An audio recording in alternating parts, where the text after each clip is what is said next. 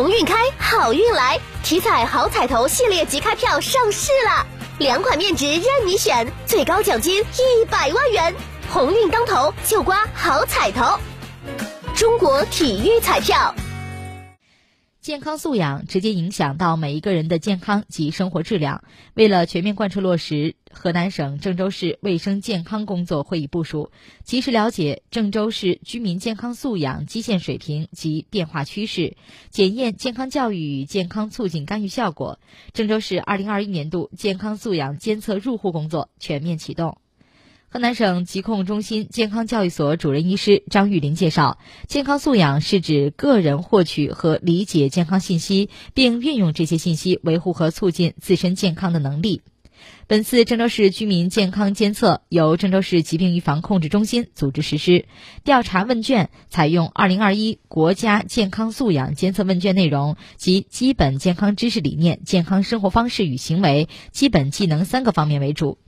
郑州市疾病预防控制中心宣传教育科科长张勇表示，每一道问题都与居民日常生活和健康意识息息相关。新冠肺炎疫情常态化的大背景下，居民健康素养水平对新冠肺炎疫情的防控具有重大的指导意义。自2020年新冠肺炎疫情发生以来，郑州市通过大力宣传普及健康防疫知识，居民传染病相关知识知晓率获得明显提升，为郑州市精准疫情防控打下了坚实的群众基础。而这些传染性疾病知识的掌握及运用，都属于居民健康素养水平的一部分。据了解，郑州市2021年健康素养监测人群为全市范围的15至69岁非聚集地城乡常住人口。检测抽样方式采用多层分阶段随机抽取样本。相较于2020年，郑州市今年健康素养总样本量将进一步提升，样本量达到1万零320人。根据人口总量测算，有千分之一的郑州人将被抽取接受本次健康素养监测。一般调查前，调查工作人员会事先采用电话预约方式与调查对象取得联系，预约时间。